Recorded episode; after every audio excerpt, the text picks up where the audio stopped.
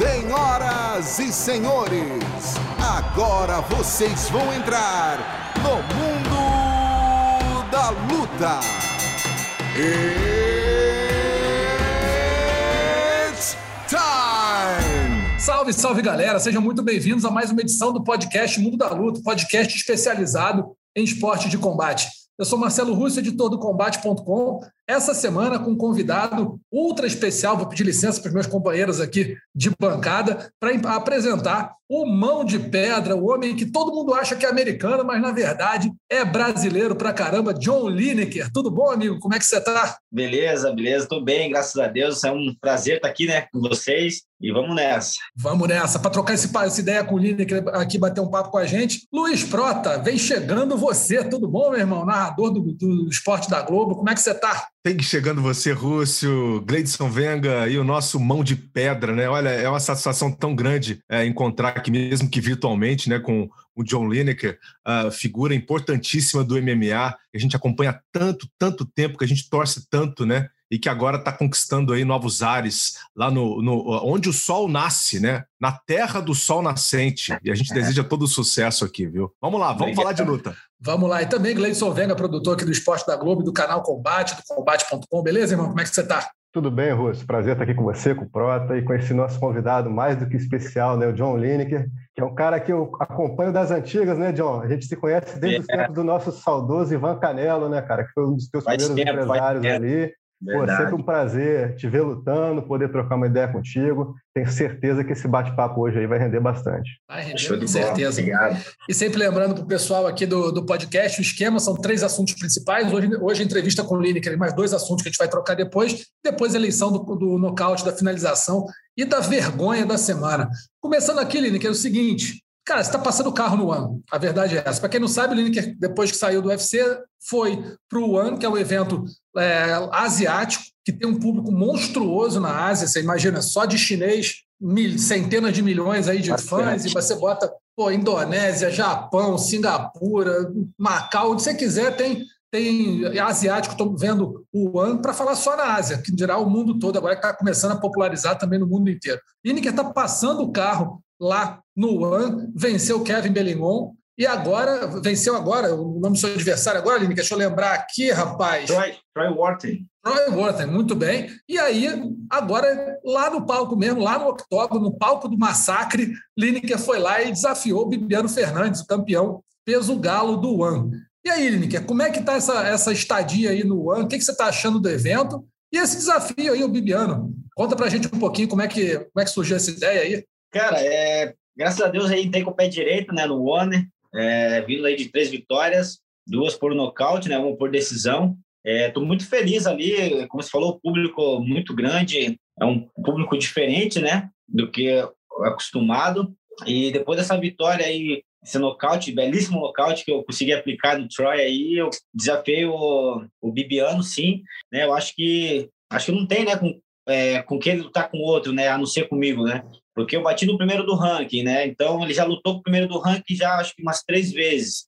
Acho que a, a luta que faz sentido é eu e ele agora no, no ano, né? E os que estavam ali próximo ali também acabaram tendo derrota, então acho que faz sentido o ano colocar eu com o Bibiano. E como é que você está sentindo o evento? O evento é legal, porque assim, a gente, como aqui no Brasil, a gente tem muita cultura de ver o UFC e acompanhar o UFC, né? além dos eventos nacionais, é claro, a gente não tem muita ideia de como é que é o esquema do One. Então, você que está lutando lá, conta para a gente um pouquinho como é que é a organização, como é que, como é que são os eventos em si, como é que é a promoção do evento lá. Conta um pouquinho do como é que é o One, o que, que você sentiu quando você chegou lá? Você esperava que fosse o que é? Sim, sim, na verdade sim, né? É, eu não imaginava que eu ia ver lá, né? E, cara, me senti assim em casa, na verdade, né? Não, não tem, não é nada, não é diferente do que eu já já vivi, né? Então a estrutura do ONU é incrível, a divulgação né, deles lá é show de bola também, eles divulgam muito os atletas, né? Principalmente o que, os que estão ali em destaque, né? Claro. Então, cara, é estrutura animal, né?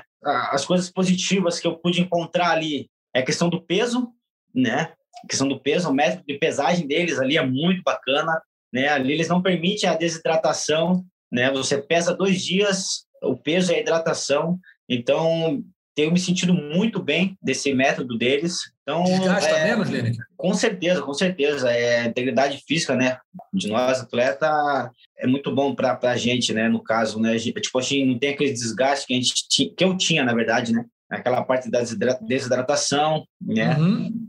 agora, eu, tipo assim, eu não me preocupo com o peso, né, faço meus treinamentos, né, tem que tomar bastante água, não precisa, não pode, não precisa estar desidratado, então não se preocupe com sauna, com, a, com essas coisas nada, entendeu? Te subo 100% para a luta. Eu queria saber, Lineker, porque assim, as lutas são, são todas lá na Ásia, né? São todas do outro lado do mundo, né? É, eu queria saber com quanto tempo que você se planeja assim para chegar no, no, local da luta, né? E se você já sentiu os efeitos uh, do fuso horário, né? Que às vezes é trocado, às vezes é difícil de se adaptar. como que você, atleta, né? Lida com isso e como que isso impacta também na sua luta? Isso muda alguma coisa para você? Então, na, na minha primeira luta para lá, eu fui 16 dias de antecedência, né? Para ver como que eu ia me sentir eu percebi que eu fiquei três dias, assim, bem, bem lesadão. Aí depois do terceiro dia já comecei a, a acostumar, né? Meu corpo já começou a adaptar ali, né? Treinando, fazendo alimentação, os horários de, da, das atividades ali, né? Aí o que, que eu fiz? Na, daí na próxima eu falei, pô, três dias, então se eu for sete, tenho três dias de, de lesadão, aí depois tranquilo. Então a última agora fui sete dias, né? E fiquei os três dias daquele jeito. Aí o corpo, tipo, depois do terceiro dia ele já se adapta, entendeu? Tipo, então não tive nenhum, nenhum contratempo, né, durante o combate, por questão de fuso horário. É, meu corpo se adaptou bem rápido, né? Depois do terceiro dia, assim, ele, ele estabiliza e, e vai para frente. Não, não, não senti nada em questão de, de, de do fuso horário para luta normal, 100% eles dizem, né? Eles costumam dizer, tem até um professor uh, que trabalha com isso, né? O Marco Túlio Melo. Ele fala que é, é para cada hora de diferença, né? Você bota um dia. Então, por exemplo, se são 12 horas uh, de diferença, você chega com 12 dias de antecedência. Se são sete, são sete dias, entendeu? Ele diz Entendi. isso. É assim que ele, que ele trabalha, né? Com os atletas. É que fica caro, né? Pois é. Chegar 12 dias antes, puxa, puxa na, na diária do hotel, né? É, só que assim, é, é, igual eu falei, né? Tipo assim, a primeira vez eu fui com 16 dias para ver como eu ia me sentir, né? Então, eu, eu, eu, meu corpo ficou três dias bem lesado e depois do terceiro estabilizou. Então, eu falei, ah, então não precisa tanto tempo antes, né? Eu falei, eu vou sete dias, eu, eu sei o tempo que o meu corpo vai, vai se adaptar e tá tranquilo. Ô, Lineker, o Prota que é o fisiologista do grupo, mas eu vou te... É, o homem manda, eu vou, sabe tudo. Eu vou te fazer uma pergunta a mais sobre o, a questão do peso. Como é que é essa semana, cara, da perda de peso? O que, que muda em relação ao UFC, por exemplo? Quais são as regras? Como é que é a tua semana no evento até bater o peso? Até, até o dia da luta, no caso, na verdade. Então, na verdade, assim, eu, eu já venho mantendo o meu peso é, no camp, né? Um peso ali, tipo, 68 quilos e sempre hidratado, né? Porque lá não pode desidratar. Aí che chego, chego, chego na, na Ásia para o evento com 68 quilos e eu tiro 2 quilos lá, né? Tipo, diminuindo, diminuindo um pouco o carboidrato, né? Mantendo a, a, o nível de proteína ali, só para dar aquela murchada no músculo e sempre água. Então, eu faço, faço os períodos de treino normais lá, tipo, de, de um a dois treinos né, por dia, dependendo do peso. Aí, tipo, por exemplo, lá, a pesagem é. A luta é sábado, a gente pesa quinta e sexta. Então a gente faz um treininho, a gente toma bastante água, bastante água para hidratar, tipo, na, na, no dia da pesagem, no caso de manhã, aí faz o treino, bate o peso, bate o peso, é, faz a urina, né, para testar a intensidade. Aí sexta-feira repete a mesma coisa. Aí você dá uma segurada na alimentação ali na quinta, aí sexta acorda já de manhã, chapa de água, treino, vai para pesagem, entendeu? Tipo assim, e só, só que você não fica naquele sofrimento lá, tá ligado? Vestindo capa, indo passar já semana praticamente quase toda, né? Então, cara, é muito menos desgastante, entendeu? Tipo, não, na verdade, não desgasta, né? O, o físico, na verdade, né? Na véspera da luta, você toma água à vontade. Vontade, vontade, até o dia da pesagem. Não para de tomar água. Então, tipo assim, a, a, nossa perca de peso é mais na, na questão da gordura mesmo, entendeu? Sim. Vai, vai tirando a gordura, tanto que lá eu luto de 66 quilos, né? Uhum. Que seria é, que é a categoria galo no ONI, né? Então, no caso. Isso. Mas no geral é pena. É, no geral é pena. Mas assim, vamos dizer, é um, no, nos outros eventos é um galo falso, né? Porque você só é. desidrata. Ali, Na hora de é um lutar, galo... você está até com mais de 66, né? É, exatamente. Ali, ali é um galo, vamos dizer, original, né? Porque você está hidratado, é. você está alimentado, entendeu? Entendi. Isso aí, Prota, tem tudo a ver com a proteção do, do corpo do atleta. Quer dizer, estando muito mais hidratado, está muito mais protegido, né? Você corre muito menos risco de ter lesões, até cerebrais. Né? Exatamente. A gente tem visto tanto atleta, né? É, assim, reduzir um pouco, mas a gente já viu tanto atleta ser carregado da balança, tendo insuficiência é. renal, alguns até tendo problema mesmo de, de é, coágulo no cérebro, né? Uhum. É, em alguns casos, é, dentro de sauna, vem vários problemas à tona, né? Assim, quem não sabe que tem problema, eles acabam aparecendo nessa hora. É uma hipertensão que pinta ali, né? É, um, é, uma, é uma dor nos rins, é um, é um, é um problema e só vai escalando. Só vai escalando, né, Johnny? é, eu me lembro que você, no, no, no UFC, você passou sim, né? Por alguns apuros em relação ao peso.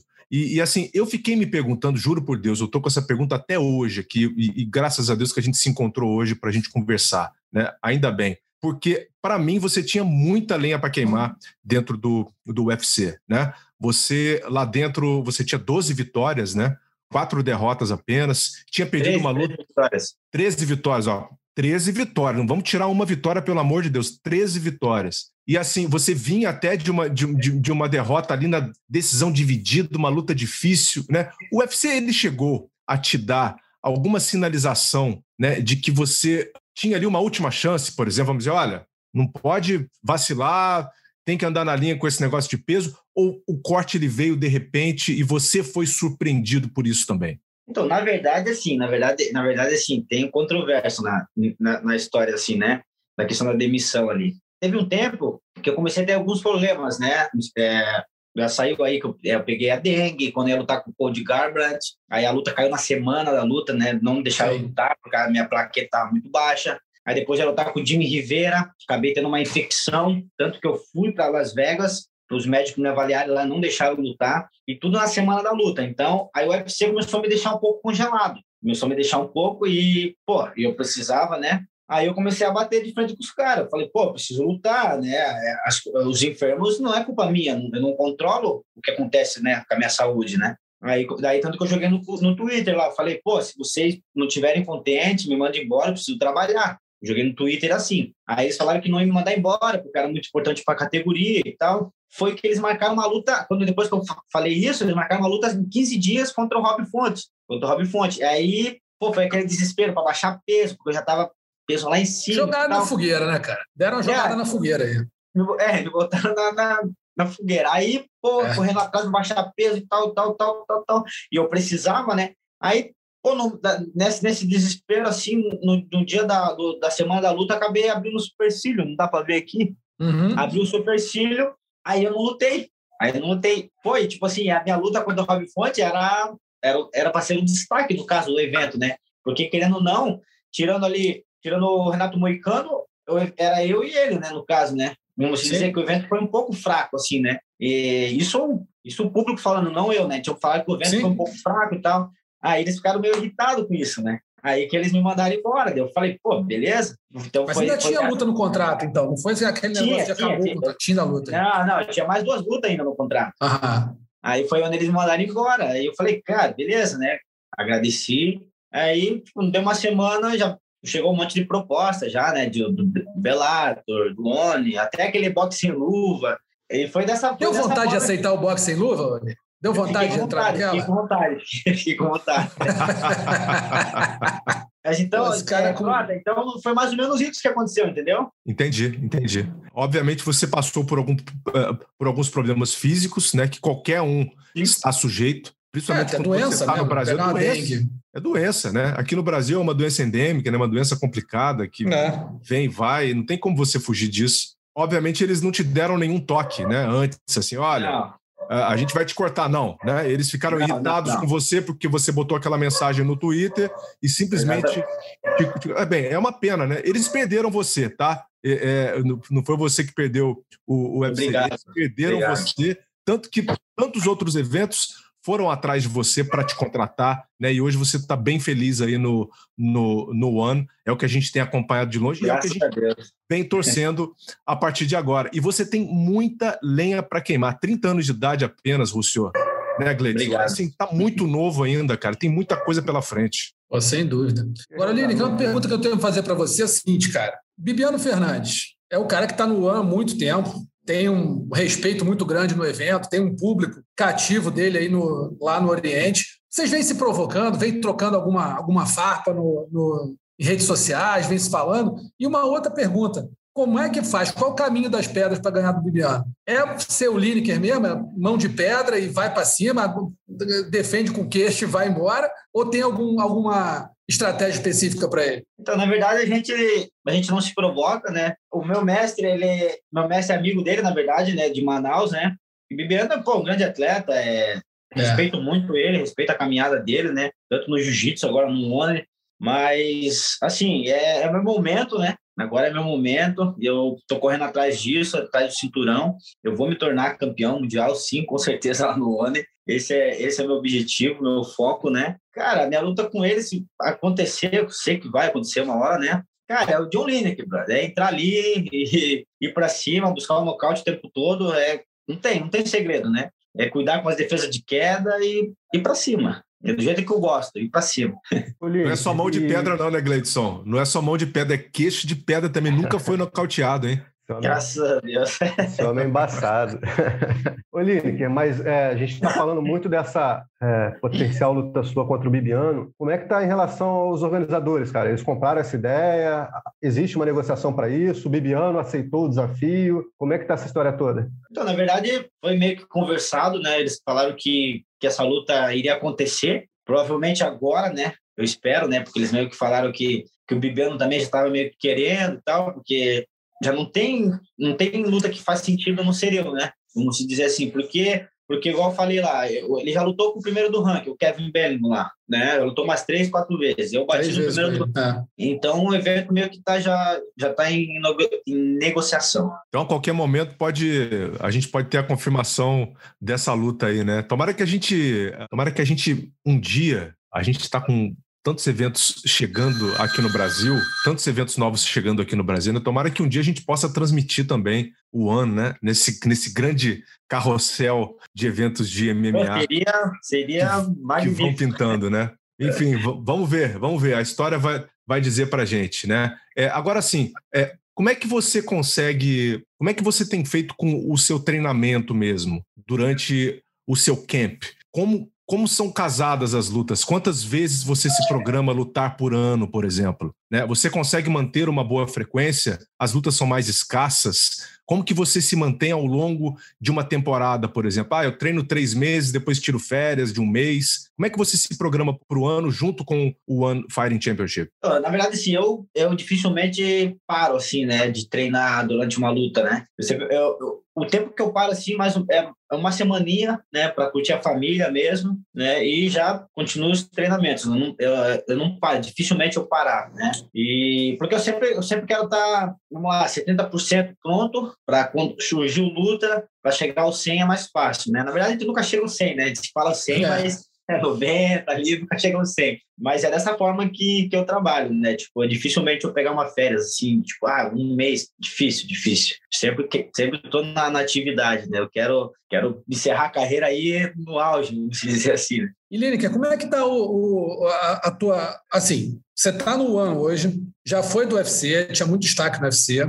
Claro, tá né, pretendendo ser campeão, vai em busca do cinturão, pode conseguir. Tem na tua cabeça alguma ideia de algum dia voltar ao UFC? Ou está muito bem no One e não tem mais essa, essa pretensão de voltar para o UFC? Posso emendar Cara, até aqui uma. Pode? Posso emendar? É, aproveitando essa, esse gancho do, do, do Russo, se você voltasse, você voltaria nos penas? Voltaria nessa divisão até 66 quilos? Então, é, primeiro, vou responder primeiro lá. É, na verdade, eu não uhum. tenho esse pensamento né, de voltar Graças a Deus, estou muito bem no ONI, bem, bem zaço mesmo, estou muito feliz com o que está acontecendo agora, nesse momento comigo. Então, não tenho esses pensamentos. Mas, quem sabe, né? O futuro só a Deus pertence, então a gente, a gente vive o dia após o outro, né? Sem saber o que pode acontecer. Mas, caso eu voltasse, né? Vamos lá, voltei para UFC.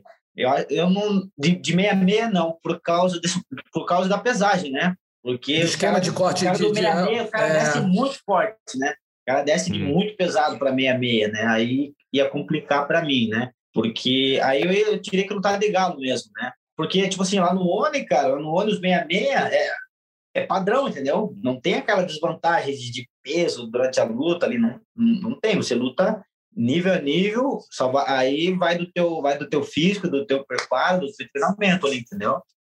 A, a, esse, negócio do peso eu queria até explorar um pouquinho mais, Lili, é, é, é, transparente o processo, ou seja, você a, a pesagem é, é, todo mundo entende como é que é a pesagem, porque assim, é, é muito diferente do que a gente está acostumado aqui. Né? Aqui, eu, aqui que eu digo no UFC e nos eventos em geral, até os eventos americanos, você corta o peso, você vai na sexta-feira, bate lá o peso e tem o tempo de reidratação, recuperação de peso, mas é um negócio assim, eu, eu, lembro, teve, eu não lembro qual foi o evento, mas eu lembro que você, pô, você chegou a ficar mal no corte de peso. Eu lembro disso, eu lembro, teve, até saiu uma foto, eu não, eu não estava lá no, no evento no dia, mas teve uma foto, no bastidor, assim, sendo ajudado mesmo, assim, negócio brutal. No ano é mais transparente o processo, ou seja, todo mundo sabe direitinho como é que é essa corte de peso. É, é uma coisa mais é, é, é mais justa para o lutador mesmo.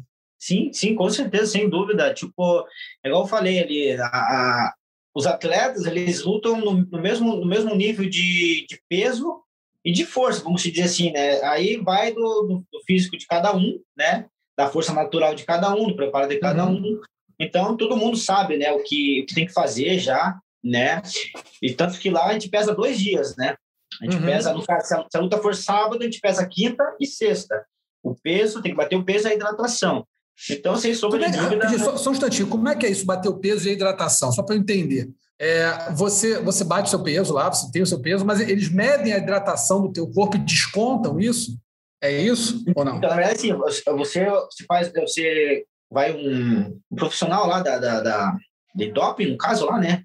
Uhum. Aí você vai para o banheiro, você faz a urina no potinho, aí eles vêm com o aparelho, da, eles vêm com o aparelho na tua urina, coloca um aparelho ali, aí ele vai sair a, a, o nível de hidratação que você tá. Ah, perfeito. Entendeu? Daí é um número X, aliás, bateu abaixo, aí você vai ter que bater. Aí, se você na quinta-feira você bateu o peso, mas não bateu hidratação, aí você vai ter que bater o peso na sexta e a hidratação, e vai bater o peso no dia da luta e a hidratação ainda. Ah, então se você, você não bater hidratação na quinta-feira, no dia da luta, no sábado, você que vai bater, tem que ver o peso de novo e a hidratação, senão não muda isso. Exatamente. Lá eles priorizam mais a hidratação do que o peso em si, entendeu? Tipo assim, se você não bater o peso ali, pá, ficou, vamos lá, 800 gramas, um quilo, ainda você luta.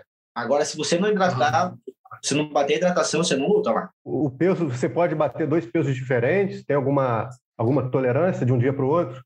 Não, não, não. Você, é, ali é, é, é, igual daí, daí é normal, né? Você bateu o peso, conseguiu bater o peso. Não, daí os dois dias tem que ser igual, na verdade, né? Quinta e sexta é meia, meia, meia, meia, quinta e sexta é hidratação normal. Daí depois que você subir ali para a luta, mas não você sobe muito, esse que é a parada, entendeu? Você não consegue subir. É, você não desgastou muito antes, né? Então você não vai conseguir, não vai precisar. Não vai conseguir, não vai subir. Esse você sobe gordo, da, né?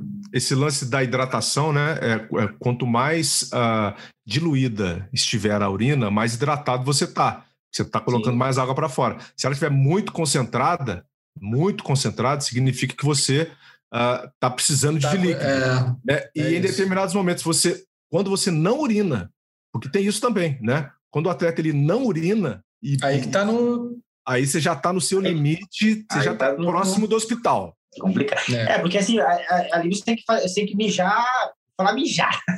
Vai, manda ver. tem que mijar cara, quase clarinho, assim, quase claro mesmo, assim, sabe? Tiver amarelo, amarelo mesmo, que você tá mal. Tiver, amar, tiver amarelo, já era. Então, é, cara, é, é, é, sensacional o método que, da pesagem dele. Eu, eu, particularmente, me sinto muito bem.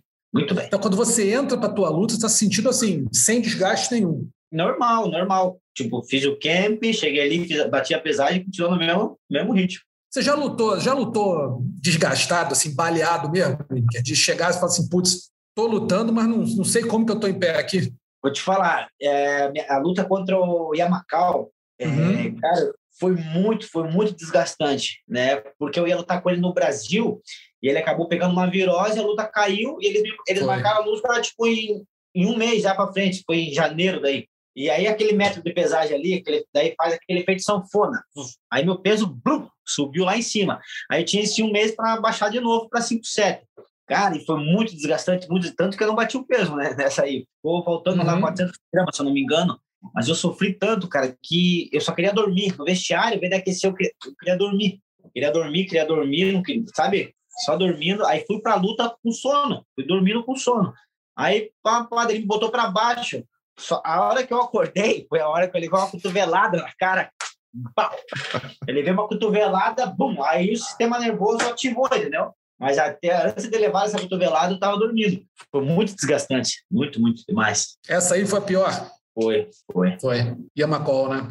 Não teve no Brasil, em seguida foi é. lutar lá. Eu lembro porque, dessa luta. É, porque quando a gente faz essa, essa desidratação aí agressiva, dá aquele efeito sanfona, teu corpo ele incha, meu, eu particularmente eu inchava muito, assim, ficava com a cara gigante, tanto que eu tomava até remédio depois, eu tomava remédio para para as veias, para tipo é, um diurético lá, um anti-inflamatório para as veias, porque minhas veias inflamavam tudo, cara.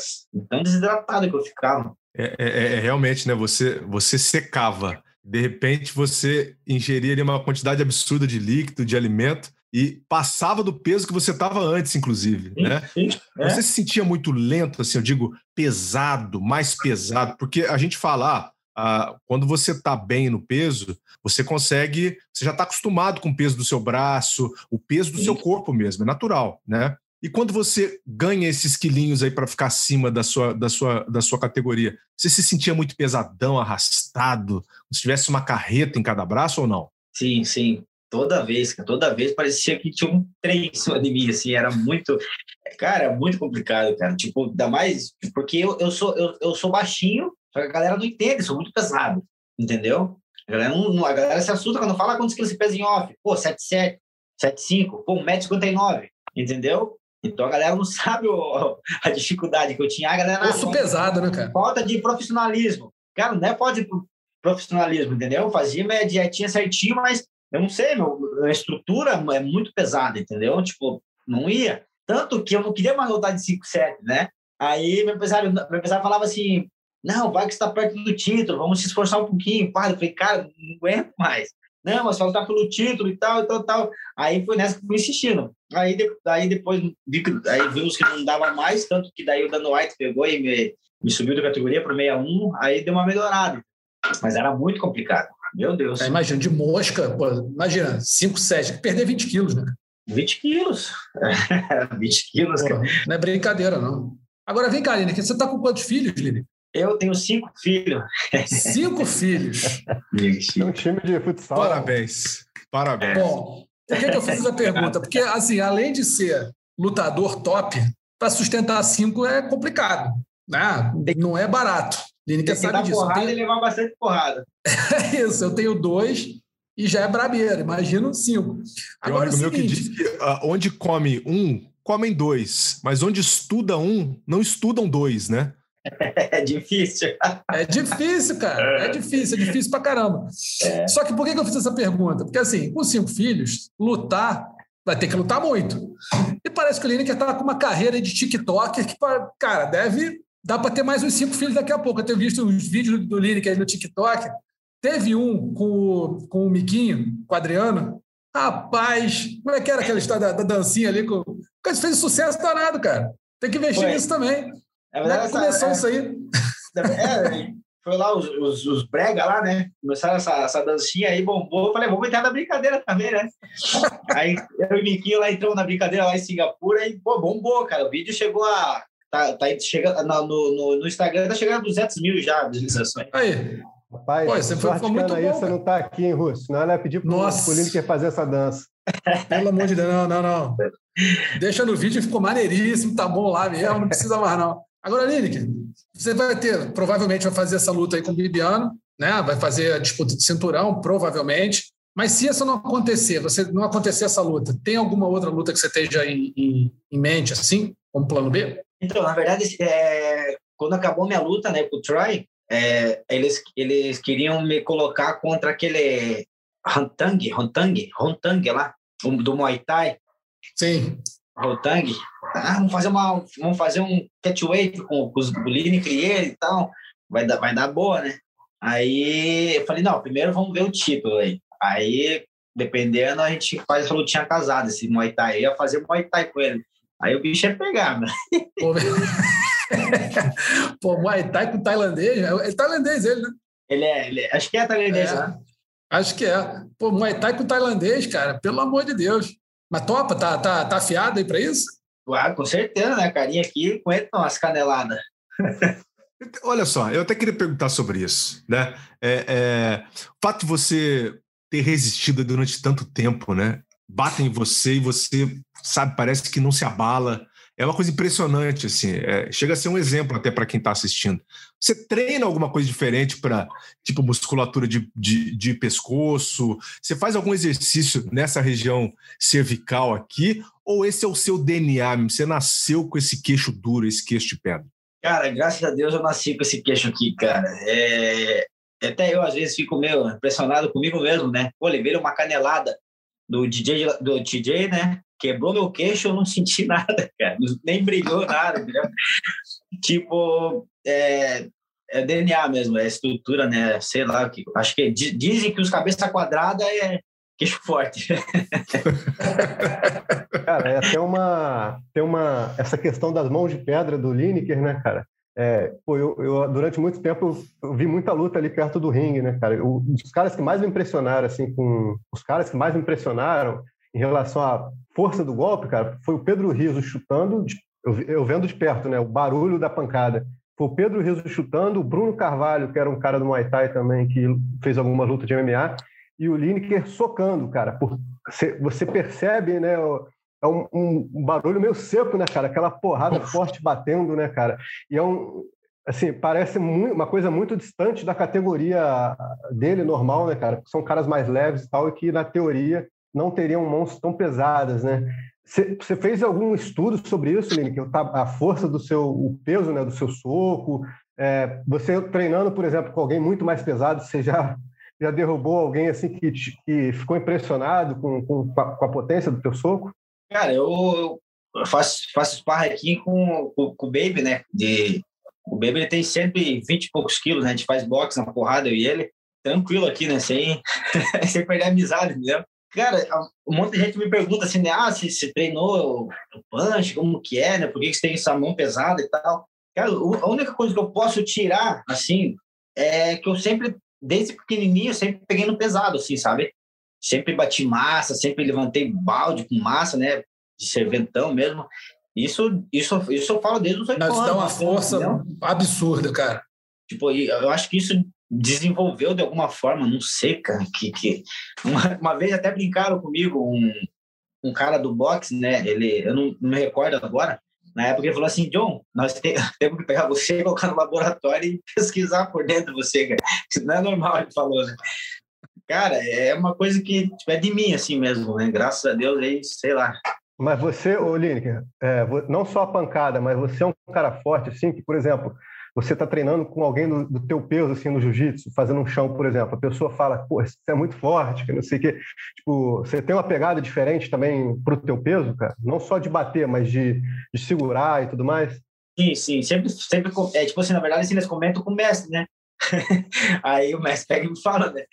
É, tipo assim, por exemplo, pô, o, o Miquinho, Adriano Miquinho, pô, é um né, treinão lá, ele falou que nunca sentiu uma força tão grande, né, no, quando ele faz jiu-jitsu lá comigo, né? Tipo, o Miquinho, o pessoal aqui também, a, a, quando o mestre chama alguém de fora, assim, né? Cara, é genético mesmo, assim, graças a Deus tenho isso de mim, né? E, e eu consigo usar bem, né, nas lutas. Algum irmão teu, teu pai é forte assim, Lili? Cara, meu pai, ele é bruto, cara. É? Meu pai é bruto. É, bicho é, bicho é bruto. O bicho, tipo assim, ele é, hoje, ele, traba, hoje ele, é, ele é mecânico a diesel, né? Mexe com caminhão, né? o bicho, hum. segura, o bicho segura motor de caminhão no peito, caixaria de caminhão, o bicho é bruto. Tá explicado, Leis. Porra, não precisamos nem tão longe. É, Tava em casa. Não fazer nenhum estudo, não, pô. Não. qual, qual, o nome do seu pai? Claudinei, Claudinei. Pô, manda estudar seu Claudinei, não estuda Lineker, não. Estuda seu Claudinei que vai o caminho certinho ali. Lineker, te agradecer muito, cara, a presença aqui no, no podcast Mundo da Luta. Valeu mesmo pela, pela tua participação, pelo teu tempo aqui em receber a gente, participar aqui. Muito boa sorte na tua caminhada aí no ano. Tomara que saia essa luta com o Bibiano. Acho que vai ser um lutaço, independente de quem vencer. Acho que vai ser um lutaço, vai ser uma, né, uma afirmação do, da qualidade do MMA brasileiro indo para o outro lado do mundo e fazendo bonito, como você tem feito até agora. Grande abraço, muito obrigado aí pela participação. Se quiser mandar um recado aí, microfone aberto. Eu que agradeço, eu agradeço, né, poder estar falando com vocês aqui. Para mim é uma honra, uma satisfação, né, poder contar um pouco também para o pessoal, né, o que, se passa aí por trás, né. Cara, foi muito bom falar com, com o Prota, com, com o Gleidson. Cara, uma satisfação. Obrigado, obrigado a todos que torcem por mim, continue torcendo. E se Deus quiser, a gente vai trazer aí esse título. Boa. Valeu. Abraço, Lineker. Bom, então tá aí um papo pô, super descontraído, super legal com o John Lineker, nosso mão de pedra, que está buscando aí a, a, disputa do cinturão. Peso galo, que lá no AN é 66 quilos, no, no UFC, por exemplo, seria peso pena, mas no AN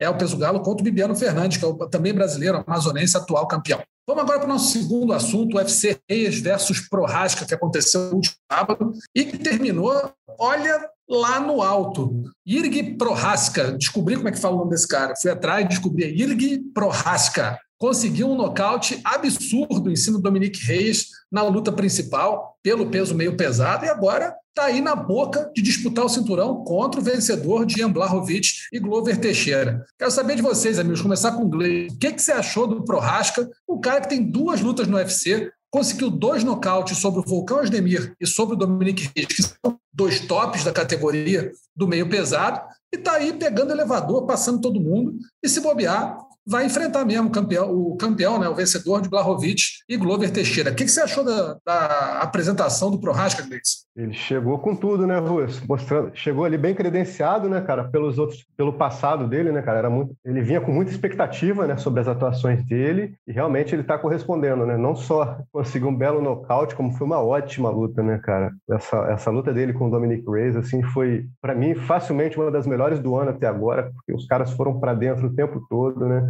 É, você, fez uma, você fez uma observação muito importante no Twitter, foi no dia seguinte da luta, sobre o Reis, né? Que o Reis pô, foi pro pau. Né, Exato. Eles saíram Ele não, porrada. Se você olha o MM, só você olha os melhores momentos da luta, então as fotos, você fala, pô, foi um atropelo. O cara apanhou a luta inteira. Não. O Reis foi para cima, bateu o que pôde, conseguiu fazer tudo que ele tentou, tentou, quase pegou uma guilhotina, só que, cara, pegou um monstro. O Prohaska estava numa noite de monstro. Pode ser que não seja na próxima luta, pode ser que né, se ferre contra o Blahovic ou contra o Glover, dependendo do estilo de jogo, a estratégia. Ele foi bem na luta. O Rei não foi mal. Só que o Prohaska estava defendendo, como o Prota falou ali com o Lineker, estava defendendo com o queixo, cara. Está defendendo com a testa, sabe? Louco, né? guarda baixa. Peso, né?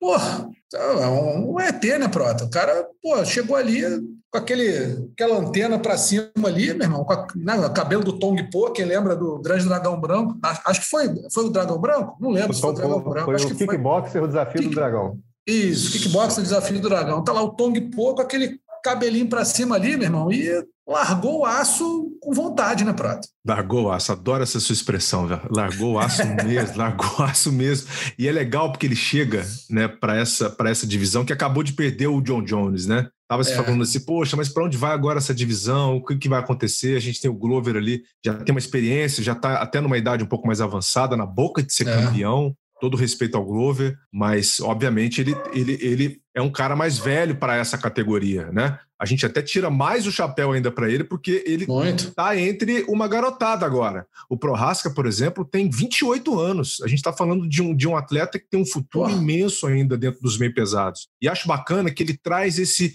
esse brilho que de repente a categoria uh, estivesse precisando para agora. Mas ele, ele é um cara que, na minha visão, olha só, eu, eu vou discordar um pouquinho de vocês só no ponto de de repente ele já ter que disputar o título.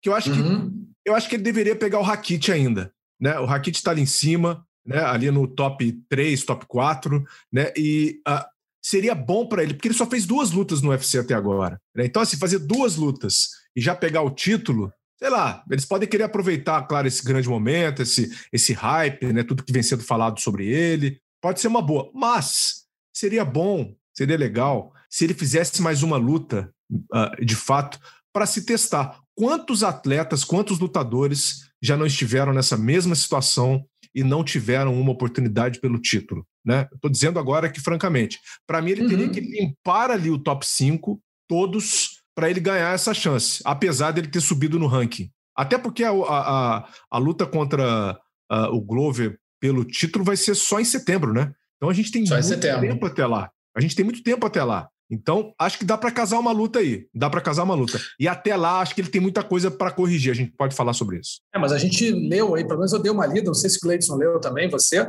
que existe uma. Assim, não é que existe. Está se pensando, de repente, no comem da luta do Glover com o Blahovic, colocar justamente o Prohaska contra o Hackett. Hum. Até, até para ter um. para os dois lutarem, na, os dois, né? Os, o futuro campeão.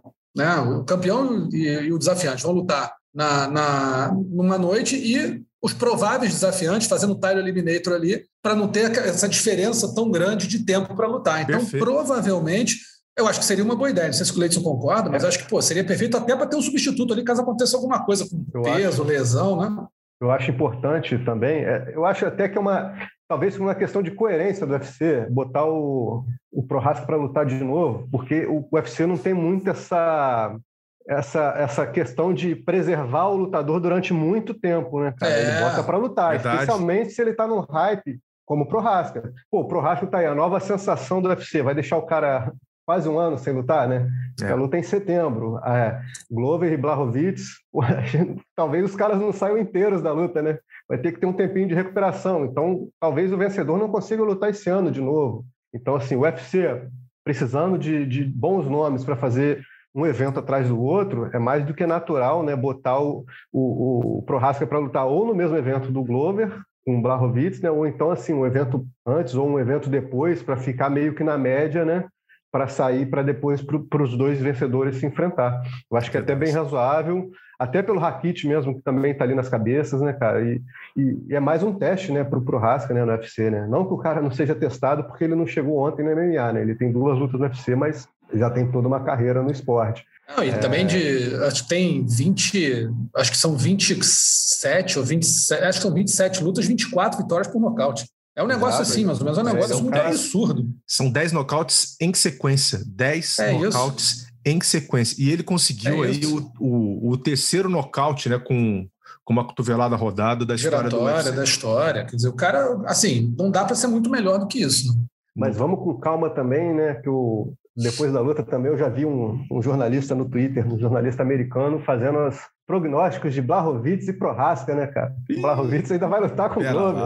Prohaska talvez faça outra luta. Os caras botam um pouquinho... Não, não, o pessoal não aprende. O pessoal não aprende. Eles, eles ficam com aquele, eles, eles acho que eles ficam muito emocionados, né, cara, com uma grande apresentação e no dia seguinte já pensam em cinturão, então, é, eu, eu ia dar até uma cornetada no cara, aí depois eu fui procurar, não sei se ele apagou ou se eu troquei os nomes lá de quem era o, o jornalista, mas é, vamos com calma, né, cara? E, assim, é, projetando lá na frente, acho que até uma luta mais difícil para o Prohaska, o vencedor dessa luta do Glover. Mas, assim, um passo de cada vez, né, cara? Sem dúvida. Não, e até porque o Glover nome. tem muito boa chance de sair campeão disso aí, né, cara? Exatamente, exatamente. E tem outro ponto, é. né? É bom o Prohaska ficar em atividade ficar ligado, porque a gente tem ainda Covid, tem um monte de, de, de, problema no mundo, né? Então qualquer lutador pode ficar doente, ele pode ter que substituir alguém, né? Caso a luta caia. E a gente sabe, por exemplo, claro, a gente torce para que isso não aconteça, mas uh, se o Glover, caso tenha, tenha que sair dessa luta de última hora, né? Uh, o UFC não vai pensar duas vezes, ele vai botar pro Rasca. Claro. Vai botar claro. o Prohaska com certeza, né? Ainda mais nesse momento que vive. Então, tem que ficar em atividade preparado para enfrentar isso daí. Não, tem, não falei, só um detalhe. Pro, é, Blachowicz e Glover vão entregar para o Prohaska uma luta bem mais difícil, né? Blachowicz tem toda a experiência, é um nocauteador, é um cara muito bom em pé, acabou de vir nocautear o próprio Reis né, na, na luta passada, vem em ótima fase. O Glover nem se fala, né, cara? Um cara para lá de experiente, que tem wrestling, tem chão para botar o, o Prohaska em dificuldade. Então, assim, é, vão ser lutas bem mais difíceis para ele. E o Rakit, né, nessa, nessa escalada, para o Prohaska, sem dúvida é um ótimo teste né? E aquela evolução que todo lutador precisa para chegar bem, bem maduro para uma disputa, né? Talvez é botar o Prohaska de cara ali com o Glover ou com o Blachowicz não seja uma boa ideia para o lutador. Sabe, sabe, sabe para quem que seria bom o Prohaska? É, mas aí seria uh, uma, uma faca de dois legumes, como a gente uhum. poderia dizer, né? Tiago Marreta. Por quê? Explico, explico. Tudo bem que o Thiago vem, vem numa fase. Uh, Eu acho que seria bom para o Prohaska, mas talvez não fosse tão bom para o Marreta, não. Não, Nesse então, momento. Então, é uma faca, né? É. É aquele é. negócio. Se, se ele é, é aquela chance. Se ele ganha, ele volta para o topo, ele se recupera. E ele teria uma chance de ganhar, porque o Prohaska, ele, ele é muito aberto. Ele é muito aberto, né? Ele, ele, ele, ele partiu para cima do, do, do Reyes. Por exemplo, a gente, eu até vi algumas comparações. Ah, se ele fosse enfrentar o John Jones, né? Coitado do John Jones. Pera lá, né? É, é com com é, esse jogo nível. dele. Aí calma. Com esse jogo dele aí, né? É, ele ia passar puros porque ele, ele se expõe muito para bater, né? E aí quando eu trago o Thiago Marreta para essa conversa aqui, não que essa luta vá acontecer, é, eu, eu quero trazer isso. Seria uma guerra, né? Seria uma guerra em pé e acho que o Thiago, pela forma como ele bate, pela potência como ele tem nos golpes, eu acho que ele poderia ter uma chance ali, um lampejo de conseguir um nocaute, né? E de dar uma volta por cima. É, eu posso estar viajando, mas é, eu uhum. consigo enxergar essa esse cenário para o Thiago Marreta. Mas eu acho que isso não vai acontecer, né? Eu, eu não vejo nem viagem da tua parte, não, mas eu acho que assim, olhando para o cenário agora do UFC, da categoria, o que eu vejo é o seguinte: é Glover contra Blahovic pelo cinturão. Acho que o Prohaska vai pegar o Rakit e não vejo muito como Marreta não pegar o Osdemir.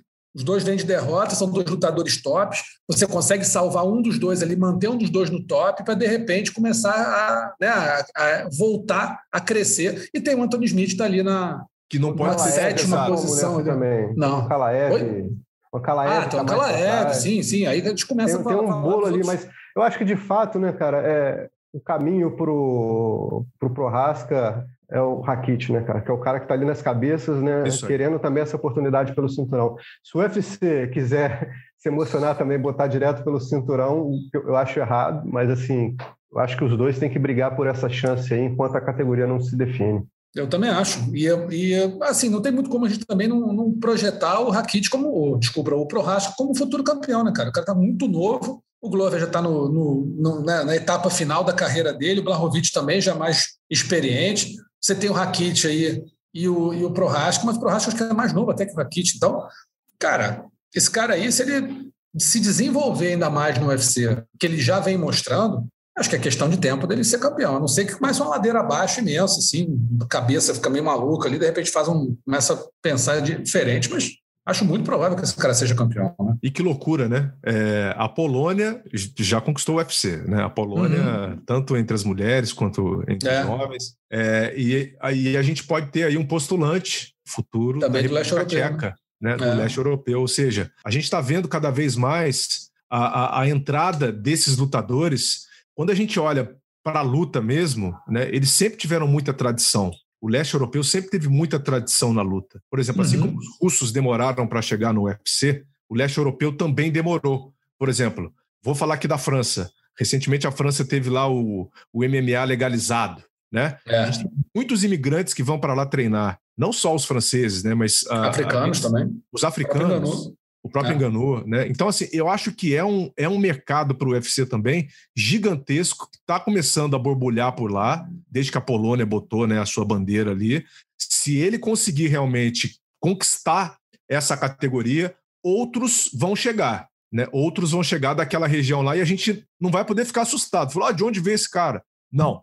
É, é. Já, já tem uma história. Não, material humano aí. tem Material humano tem a do leste europeu. Se você pegar aquele, pessoal, não estou nem falando de Letônia, Lituânia, Estônia, que é o pessoal que, assim, fisicamente fortíssimo. Você pega todo, todo homem mais forte do mundo, você tem o pessoal lá de cima do, do da Escandinávia e essas ex-repúblicas soviéticas. Esses caras dominam esse negócio, que é um absurdo. Cazaquistão. Então, é, bota esse pessoal do leste europeu aí e dá. Hã? É, a própria Kirguistanesa, né? A ah, própria... Pois é, então assim. Valentina. É, pois é, o, o é tabuleiro do Hora aí tá, é, tá movimentado. É questão de, né? questão de tempo, né, Russo? É assim, quando, quando o UFC começou a abrir a porteira de vez para os russos, por exemplo, né, cara? A gente sabia que os caras iam fazer barulho. Como vocês disseram também, né? Questão assim da história do esporte mesmo, né, cara? É, de outros esportes de luta, né? É. Wrestling, a gente vê, já viu isso muitas vezes. O K1, né, cara? Foi o maior evento de trocação do mundo. Era um evento super globalizado, né, cara? Tinha é, holandês, tinha, tinha suíço, tinha sul-africano, tinha croata. Todos, né? brasileiro, enfim, todas as é, nacionalidades, né, cara? Porque era um evento que abria essas portas para todo mundo, né, cara? A partir do momento que o UFC começa a fazer isso também, aí começa a pintar uma polonesa campeã, aí aparece um nigeriano, um camaronês, dois russos, os russos, país assim, é, australiano, né, cara? Países que a gente que não tinha tradição alguma, Uma grande MMA, né? tradição, né? né? Que a gente se olhasse antigamente, né, coisa de 10, 15 anos atrás, era Brasil, Estados Unidos, Rússia, Japão, aí pintavam um ali da Inglaterra. O Canadá ali, talvez, e olha Canadá lá. e tal, muitos deles treinando né, nesses países já com é. tradição, é. mas a partir do momento que o UFC abre essa porteira e bota lutador do mundo inteiro, é o que acontece. Você vê isso pela própria distribuição de cinturões, né, cara? É, a gente lembra na época do Cigano campeão, por exemplo, que eram quatro cinturões para o Brasil, sei lá, quatro para os Estados Unidos e um para o Canadá. Vai ver hoje como é que tá, né? O Brasil é o que tem mais. Brasil com dois, Brasil com três é o líder. Globalização do esporte mesmo. Dois da Nigéria, um de Camarões, dois da Rússia. Dois um dos Estados Unidos, né, com a Rose agora. É, os Estados Unidos agora. Pô, é, e tá bacana isso, acho legal. Agora, uma coisa que eu sinto falta, uma coisa que eu sinto muita falta das mulheres russas. Porque não é possível que só os homens sejam casca grossa lá. Não é possível. Aquela água lá, elas também bebem. Sabe? Por quê? Sabe? Tem que ter uma, uma explicação. Porque assim, eu, eu não, aí não sei se é, se é uma, uma, cultura local, que as, as, russas, sei lá, só, só quem treina é homem, ou as russas não vão fazer MMA porque, sei lá, priorizam o judô, priorizam o karatê ou algum outro esporte, não sei. Mas o fato é que eu sinto muita falta das mulheres, não só da Rússia, não, do leste europeu. Você tem a Ioana e a Valentina, que são exemplos né, de, de lutadoras fortíssimas daquela região do planeta que poderiam né, ter motivar outras outras lutadoras, outras meninas a começarem a praticar o esporte, enfim, não só MMA não, mas outras lutas de repente caírem no MMA. Mas é para mim é uma, é uma incógnita isso. Por que, que, não, por que, que não tem mulheres do leste europeu arrebentando? E futuramente eu vou fazer essa mesma pergunta: por que, que não tem africanas no, também no, no UFC? É uma boa Porque né, o material humano africano é absurdo. Se absurdo. a gente for ver, Uh, os próprios eventos, por exemplo, de base, ali, o LFA, o Invicta, também não tem. Você não tem não muitas tem, lutadoras tem, dessas nacionalidades, tem. né? E é Eu uma pena ver, É uma pena. Eu não sei se tem a ver com empresário uh, ou com o desenvolvimento do esporte mesmo, que ainda é muito é, recente. Ou, ou até né? o social dos países, que as mulheres é. às vezes são muito colocadas para em segundo plano nesses, nesses países, no que, se diz, no que diz respeito a, a, né, aos né? holofotes do esporte, por exemplo. É, eu acho que é uma boa, é uma boa pesquisa para a gente fazer, por exemplo, se os eventos russos, né, o M1, o AKA, tem, tem, tem mulheres lutando, né, cara? Você pegou no ponto agora que eu não é pauta, Eu vou te falar que se tiver, é uma ou outra, cara. Que eu nunca, eu não é me lembro uma, de ver uma luta Seria uma questão na luta, né, Russo? É, é, é porque no, no atletismo, por exemplo, tem as mulheres africanas vão muito bem. As ah, russas. Zimbaeva, da Rússia. Zimbaeva. O time de vôlei feminino da Rússia. É, não. Mas é uma o questão. O esporte russo é fantástico. Tudo bem que a gente tem a Yana Kunitskaya, né? É, assim, é, russa... é uma. Tinha a Alexandra é também, que agora já saiu, era outra russa que lutava. Mas assim, se você vai falar uma mas é russa, a, gente vai, a, gente não vai, chegar a cinco. É pontual. É. Né? A gente não vai chegar a cinco. Num país. É pauta, hein?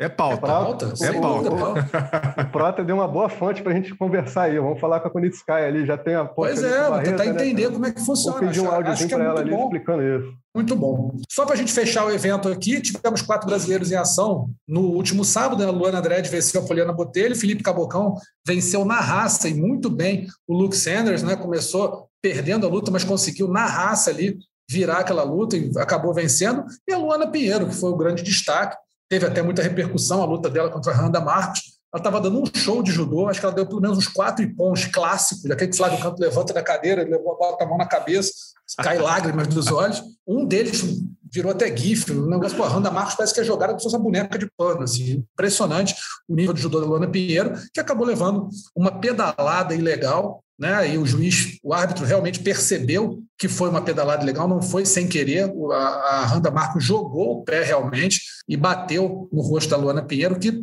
ficou desacordada de olho aberto, ali, né? ficou semi-consciente no octógono e acabou tendo a vitória referendada lá pelo, pela decisão do, do árbitro, porque realmente foi um golpe legal. Mas, assim, tirando essa infelicidade, foi uma bela estreia da Luana no UFC, né, Gleidson? Ela conseguiu mostrar o judô dela num altíssimo nível, muita movimentação. Acho que a trocação, não no nível do judô, porque senão seria Valentina melhorada aí no, no, do UFC, mas tem futuro. Né? Acho que tem um, um, um caminho a seguir aí, tomar que se recupere logo bem, mas tem um caminho a seguir, Luana. Até seguindo os passos da, não vou dizer da Ronda Rousey, que eu não quero ficar comparando nem criando expectativas, mas tem um caminho aí a seguir, usando o judô dela adaptado para MMA, né? Quando os, as projeções do judô são bem executadas no, no MMA, Lindíssimo. deixa a luta muito Porra. plástica, né, Russo? Nossa, a Honda judô é um absurdo fazia bom, muito disso, o Caro Paris fazia muito disso. Caro Paris, sem dúvida. Os judocas, quando conseguem incorporar esse jogo no, no MMA, fica uma luta e muito E leva uma né? vantagem né? monstruosa, que assim, derrubam o adversário, já caem por cima numa posição de guarda passada. Se você souber trabalhar o chão, cara, é o que a Honda fazia e de uma forma que o, que o, adversário não está muito acostumado, né? Que é. A galera normalmente treina o wrestling, defesa de double leg, de single leg, dali das grades e tudo mais. Mas para enfrentar um judoca de alto nível, né, cara, como a, como a Luana demonstrou, como a Honda fazia e tudo mais, é, é, é, bem difícil.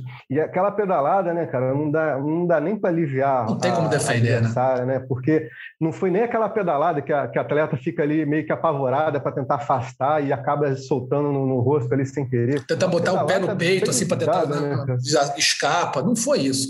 Foi uma pedalada. E foram duas, né? Da foram duas. A primeira passou raspando, a segunda foi em cheio. Parecia frustração, né? Parecia frustração dela, né? Me pareceu também, o sangue quente e assim, frustração. Porque assim, o baile que ela estava tomando. Cara, sério, eu acho que eu contei umas quatro ou cinco, uns quatro ou cinco ipons clássicos, clássicos. Um deles é para entrar no DVD. Não tenho o que falar. Aqueles, aquele, aquele clipe de entrada do UFC no, na, na arena, Pô, pode botar que não faz feio. Foi muito bonito. e não foi contra uma atleta que era ruim de chão, que era ruim de luta agarrada. Não, e nem inexperiente. É wrestler, né? Então ela é. tem essa veia, é, essa veia de, de tentar defender. Mas isso que o, que o Gleidson falou é muito legal. Ele não está adaptado ao tipo de pegada, ao passa-perna, né? ele não está adaptado a, a, ao posicionamento do, do judoca. Né? Outro quem usa também muito bem o judô é a Amanda Ribas, né? que é a faixa sim. preta, usa muito sim, bem. Sim, sim, sim. É, já, já produziu algumas boas quedas também nessa sua curta carreira dentro do UFC, mas a Luana acho que chega muito bem para a divisão. É, ela, ela impacta, apesar do gosto amargo, né? Da forma como ela venceu, acho que ela fica assim, pô, eu fiz um bom trabalho, mas, poxa, faltou, né? Faltou ali terminar a luta no tempo regulamentar ou não, né? Ou pela via rápida. É, eu acho que ela vai ter uma chance ainda para mostrar isso. O cartel fica ali é, ilibado de qualquer maneira no UFC, porque uma vitória logo na estreia, independente da forma como tenha sido, né? É, é uma vitória e acho que ela vai ganhar mais confiança para a próxima luta. Mas ela deve estar com, a, com aquela vontade lá no fundo do peito, sabe? Aquela coisa assim, poxa, a próxima eu vou dar show e a próxima vai terminar. A próxima vai terminar, né? Então Tomara. é para a gente olhar mesmo, é para a gente olhar de perto a Luana Pinheiro. Tomara. E aí, depois da luta, a Randa Marcos soltou uma, né, um post lá nas redes sociais dela falando que achou muito estranha, que acho que a, Luana meio que né, deu uma valorizada na situação, que ela tomou, ela, Randa, tomou uma, uma dedada no olho e não é. desistiu e continuou. Quer dizer, o choro é livre. Verdade que, assim, a, Luana podia ter perdido um ponto? Podia, de repente, a dedada, a, né, tá dentro ali da, da decisão do árbitro, mas o golpe ilegal dela, que levou ao fim da luta, não tem o que falar. Né? Então, para mim é choradeira e não tem muita conversa. E hoje, já gravando aqui o podcast na terça-feira, hoje foi confirmada, foi oficializada a luta principal do UFC do próximo sábado, que agora é Rodrigues versus Watterson. Michele, a Michele Rodrigues, desculpa. Marina Rodrigues. Marina Rodrigues vai encarar a, a Michele Watterson na luta principal pelo peso palha. Estava aí uma discussão se a Marina ia conseguir tirar o visto dela e embarcar para os Estados Unidos. Parece que está tudo certo. Agora foi oficializada pelo UFC. Elas vão, vão se enfrentar na luta principal do evento desse sábado, na luta casada com 10 dias de antecedência. Vamos ver como é que elas vão, vão reagir.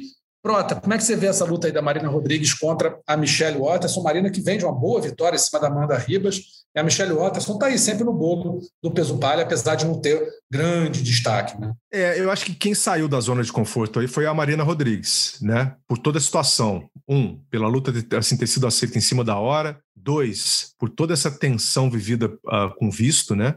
É, ela vai chegar lá o quê? Na quinta-feira ou na sexta-feira, né? Ela vai chegar em cima, na pinta, ainda tendo que fazer peso, tendo que fazer tudo. Assim, eu acho, eu acho uma, uma luta é, muito tensa pela situação, né? Por tudo que ela vem vivendo até o momento que ela entrar no octógono. Porque depois que entrou ali, é fim de papo. Ela vai para cima e a gente, né, a gente já conhece toda a categoria, a experiência da Marina, que aí, avaliando friamente, sem colocar na balança é, esse pré-luta, né, eu veria a Marina com certo favoritismo. Acho que ela bate mais forte do que a, do que a Karate Hori, adoro chamar ela assim.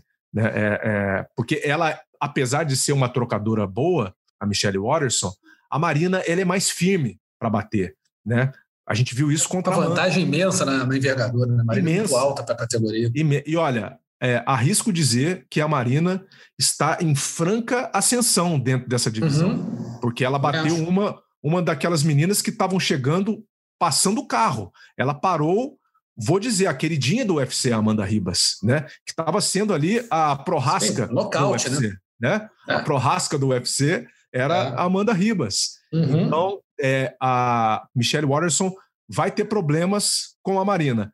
Tem que valorizar muito mais ela por causa disso, porque ela aceitou a luta em cima da hora, porque ela está passando por todo esse processo de tensão. A Michelle está lá nos Estados Unidos, tranquilona, tranquilona, sabe? Numa boa, se alimentando, fazendo o treino dela. A Marina está aqui, ó. Não tem que tirar visto, né? Pegar a avião. trabalhando, preocupada. É a equipe em volta dela agora é fundamental tranquilize ela, tome conta de todos os problemas e fale assim: olha, Marina, agora esquece, esquece, esquece tudo que a gente está cuidando. Né? O UFC tem que fazer isso também, um trabalho muito bem feito, para que ela faça a sua parte dela.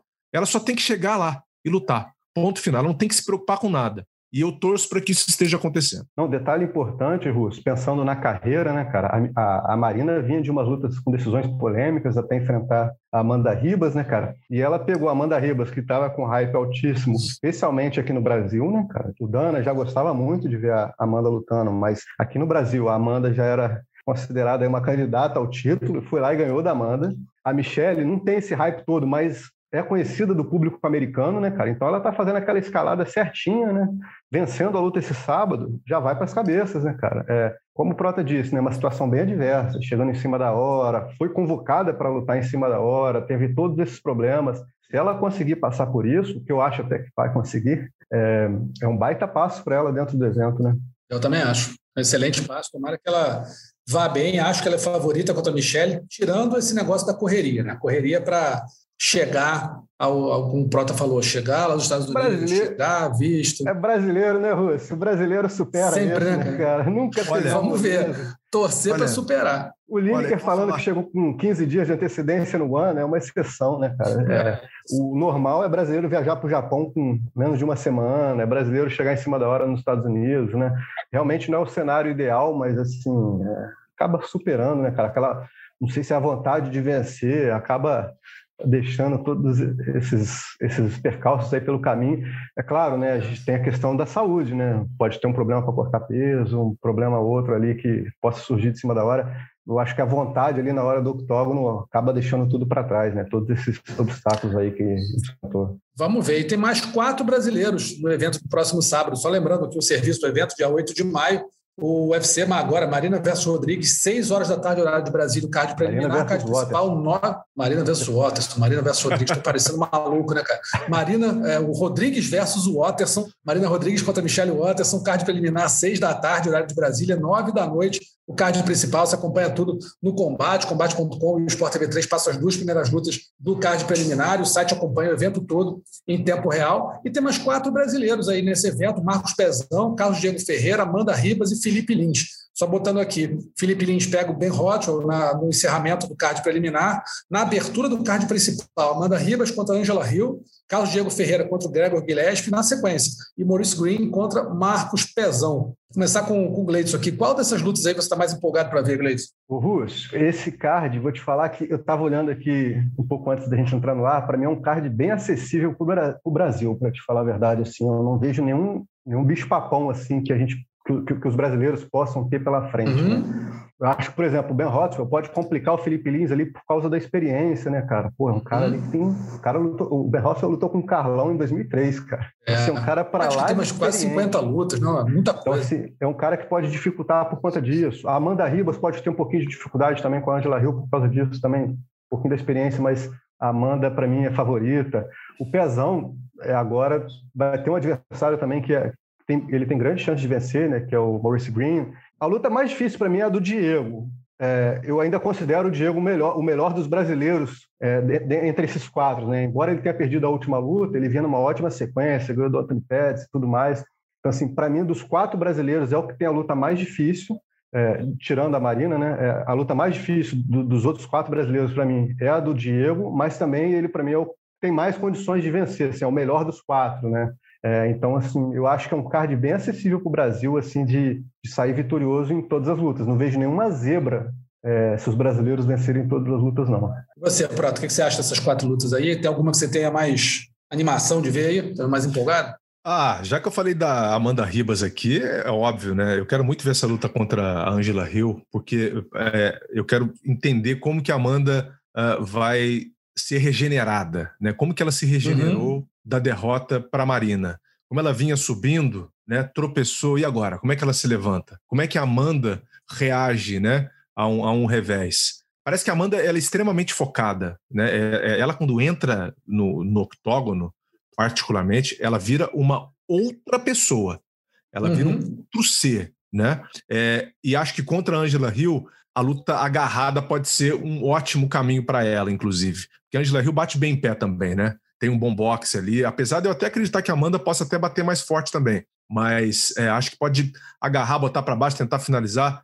É, acho que pode ser esse o caminho para ela. Mas é, eu quero muito mais ver como que ela vai desempenhar, entendeu? Se, se ela vai entrar feroz, se ela vai atacar, se ela vai estar ansiosa, se ela vai estar contida, se ela vai estar concentrada qual é a Amanda que a gente vai ver nesse final de semana. Uh, e, obviamente, a luta da Marina. Né? Eu acho que as mulheres estão no, no, no meu holofote para esse sábado. Tá? A luta da Marina também, que eu estou torcendo muito para ela. Só completando é, vou... essa questão fala do, aí, do Prota, Russo, desculpa te interromper, só completando essa questão, do, essa questão do Prota sobre a Amanda, eu acho que uma vantagem que ela tem mental, né, para para a carreira dela, ela é de uma família de lutadores, né, cara? Então, é. ela competiu a vida inteira e tudo mais.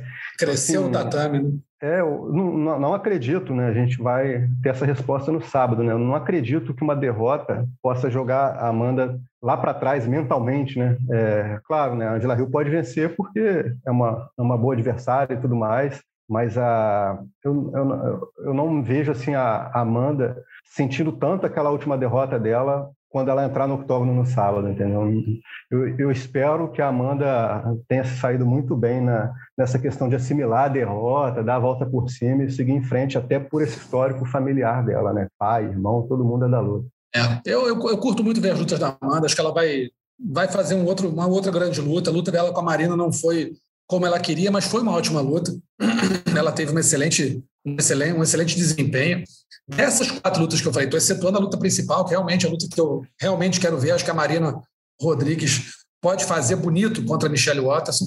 Mas essa, tem duas lutas aí que, desses quatro que eu estou muito empolgado para ver, que são o Carlos Diego, o Ferreira contra o Gregor, o Gregor Gillespie e a Amanda Ribas contra a Angela Hill. Angela Hill, um motorzinho.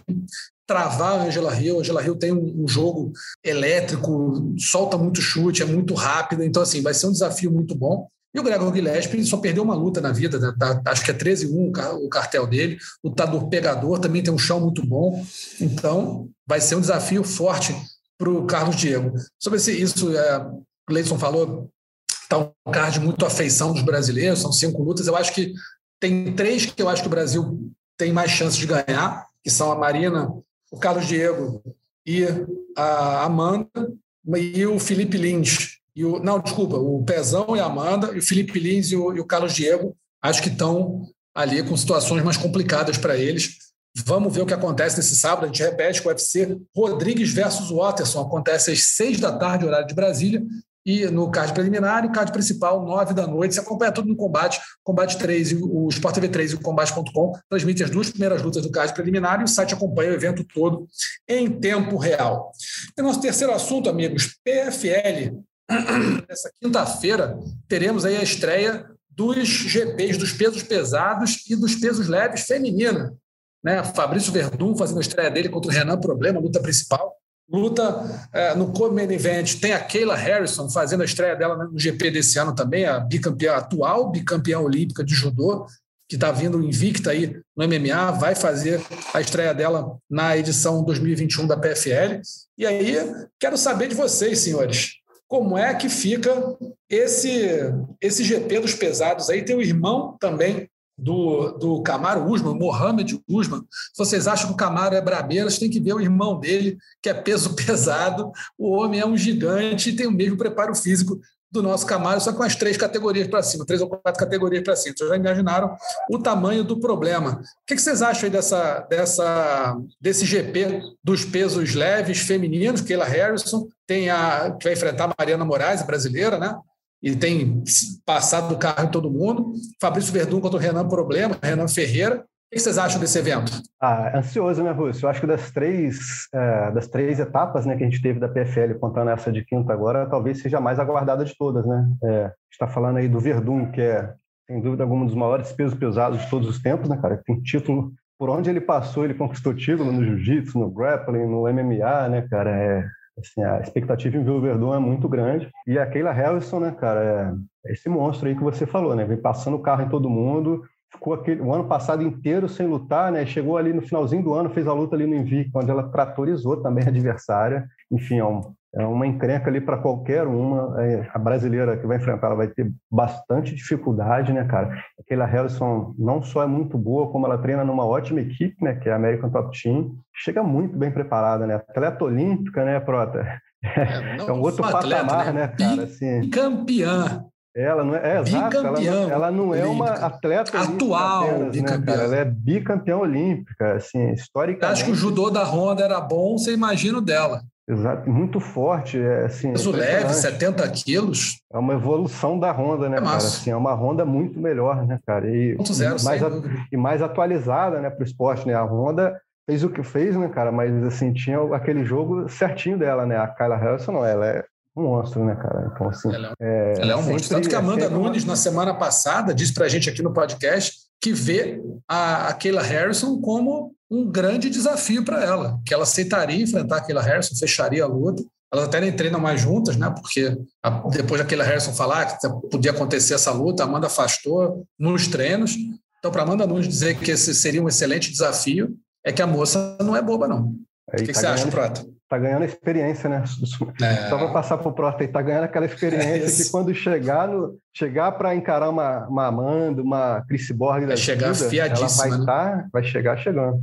É. é, é porque ela, é, como ela compete, ela é mais pesada do que a Amanda, no caso, né? Ela, ela é maior do que a Amanda, no caso, 70 quilos. Então, para ela bater 70 quilos ali, ela deve pesar o quê? 73, 72 quilos, deve passear por Cara, aí, eu acho que ela pesa. Eu, eu já vi aquela Harrison em off, Prota. Eu já vi aquela Harrison em off. Ela estava acompanhando é um o, o, Anthony Rocco Martin, que acho que é o noivo dela, namorado, né? ou na época era, não sei se ainda é.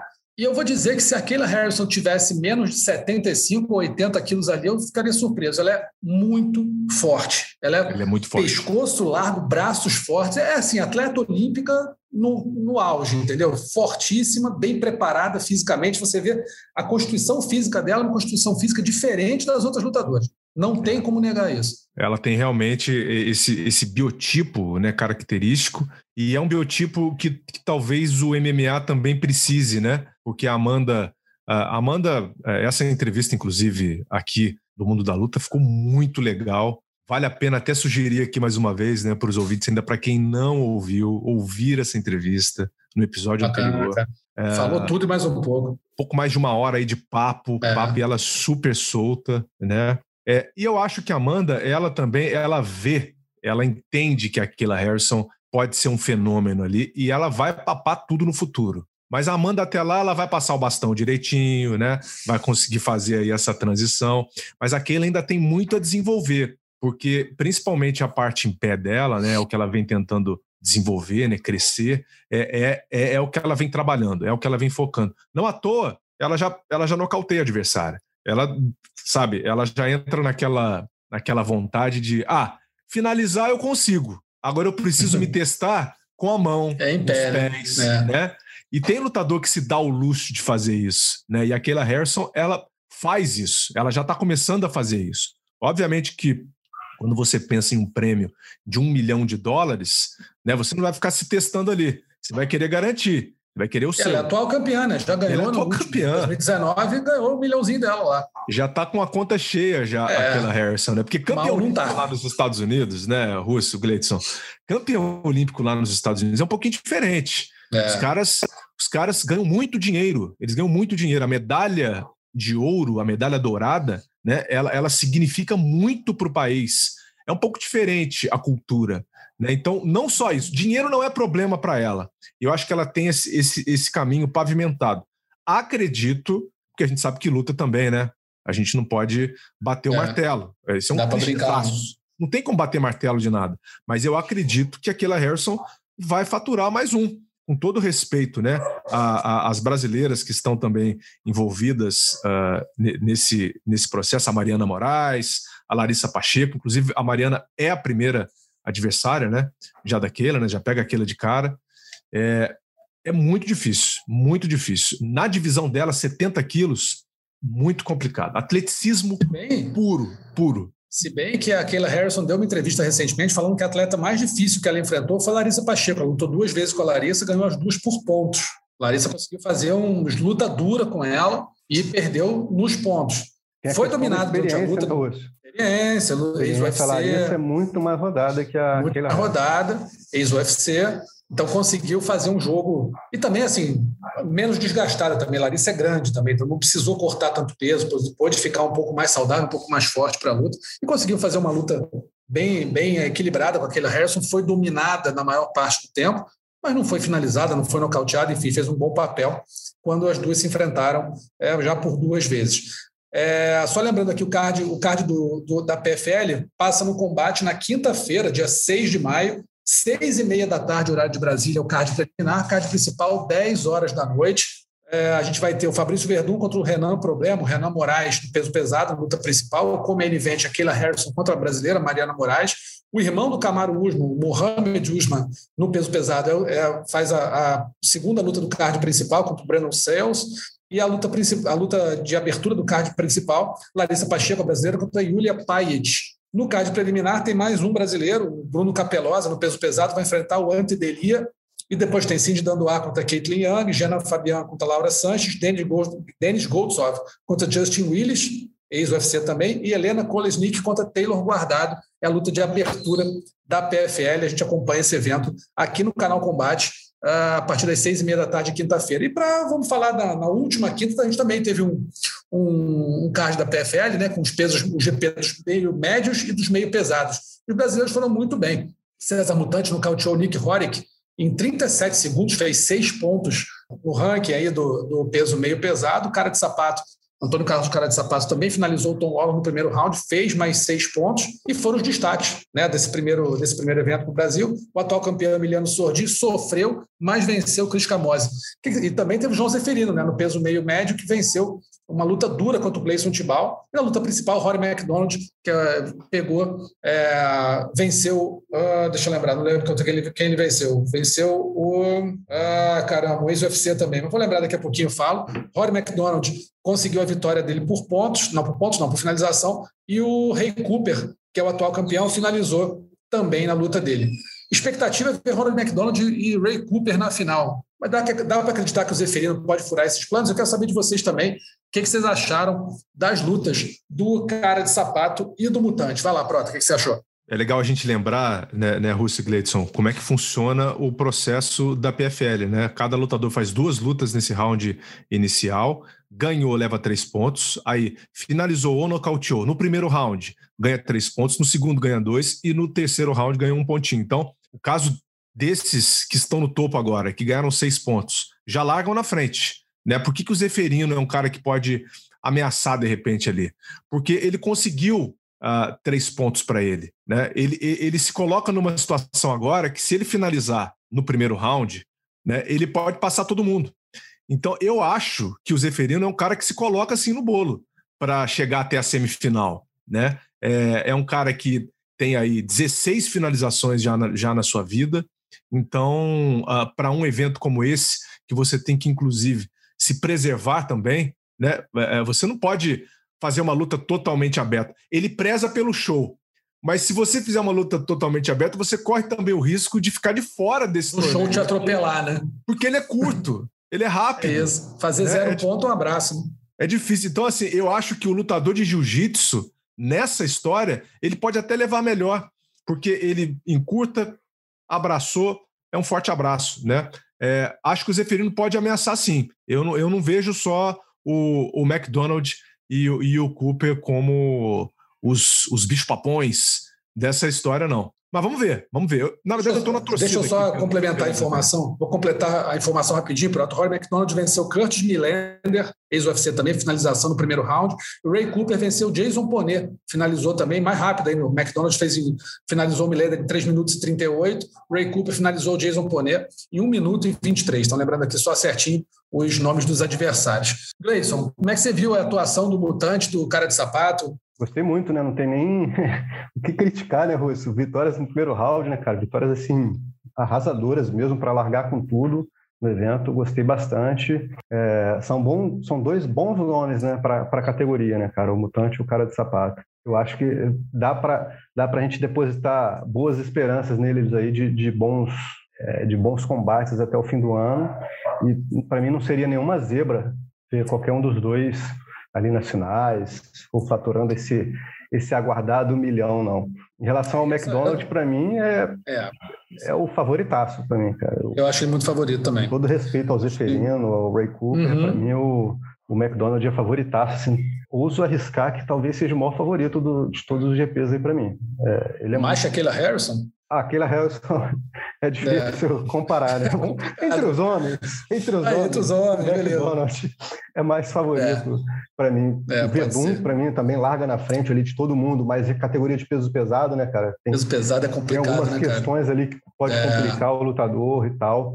Mas o McDonald's, para mim, é um, é um monstro, né, cara? E eu estava muito curioso, né, para ver essa estreia dele, como ele seria. Será que ele, ele ainda está é, se apresentando bem, como é que vai ser essa nova fase da carreira dele, mas assim, não deixou dúvidas, né, cara? É, tem aqui a, a classificação dos pesos meio pesados, César Mutante Cara de Sapato estão liderando, né, os dois com seis pontos, Martin Hamlet com cinco, Sordi, o atual campeão Emiliano Sordi, o argentino com três pontos, Jordan Young com três pontos, e o restante da categoria, menos o Vini Magalhães com zero pontos, o Vini Magalhães está com menos um ponto, porque ele não conseguiu bater o peso, não conseguiu lutar. Então ele está é. com menos um ponto, está com menos um ali, a pontuação dele é menos um, vai ter que Tem... correr muito atrás. Fala. Não, é até importante é, você listar esses nomes aí, porque realmente, cara, é, cara de sapato e mutante, eu acho que tem tudo para brigar ali. Não sei se eles vão se enfrentar no, no, caminho, né, cara? O que pode acabar tirando os dois da final, mas não seria nenhum exagero pensar nos dois numa, numa possível final aí, não. É aquilo, porque se ele, eles estão com seis pontos, o Emiliano Sordi está com cinco, que é está com três, que é o atual campeão, Martin Hamlet com, com cinco, Jordan Young também com três. Então, se, eles, se o Mutante e o cara de sapato não forem colocados para lutar na próxima rodada e vencerem suas lutas, fizerem nove pontos, por exemplo, o, o Sordi, que é o atual campeão, ele vai ter que fazer seis pontos para empatar com eles, nem empatar, é, para empatar, para chegar a nove juntos. Então, acho que eles estão com uma vantagem boa provavelmente, se os dois fizerem a melhor pontuação, eles vão ficar em semifinais diferentes é. para poder fazer, né, pegarem a final é, sendo os melhores pontuadores. O Sordi teve muita dificuldade na luta dele com o Muita contra os Camose. Né? Falou o, Hamlet, o Hamlet, o Adriano até gostou bastante, né, cara? Pô, fez um poemaço lá no combate.com, fez um Gostou muito do Hamlet questão.